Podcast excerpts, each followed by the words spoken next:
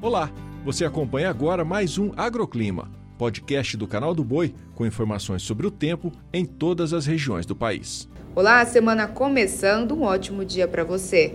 E nessa segunda-feira o cenário se mantém em boa parte do país. No sul do Brasil, ainda vamos ter aquela chuva concentrada em áreas da metade norte, gaúcha, Santa Catarina e do Paraná. Já no sul do Rio Grande do Sul, o tempo seguirá firme e quente. A chuva que acontece na região será de maneira muito isolada e com baixo volume acumulado. Só teremos uma chuva mais consistente na região centro-oeste, especialmente em Goiás e áreas do norte de Mato Grosso. As pancadas devem começar já desde o início do dia e se prolongam até a noite. No Triângulo Mineiro, em Norte Paulista, também chove com mais intensidade. Porém, as demais regiões sudeste vão diminuir o volume de chuva no decorrer desta segunda-feira. Aquele clássico dia de verão que começa com sol, tem calor à tarde e as pancadas chegam para encerrar o dia.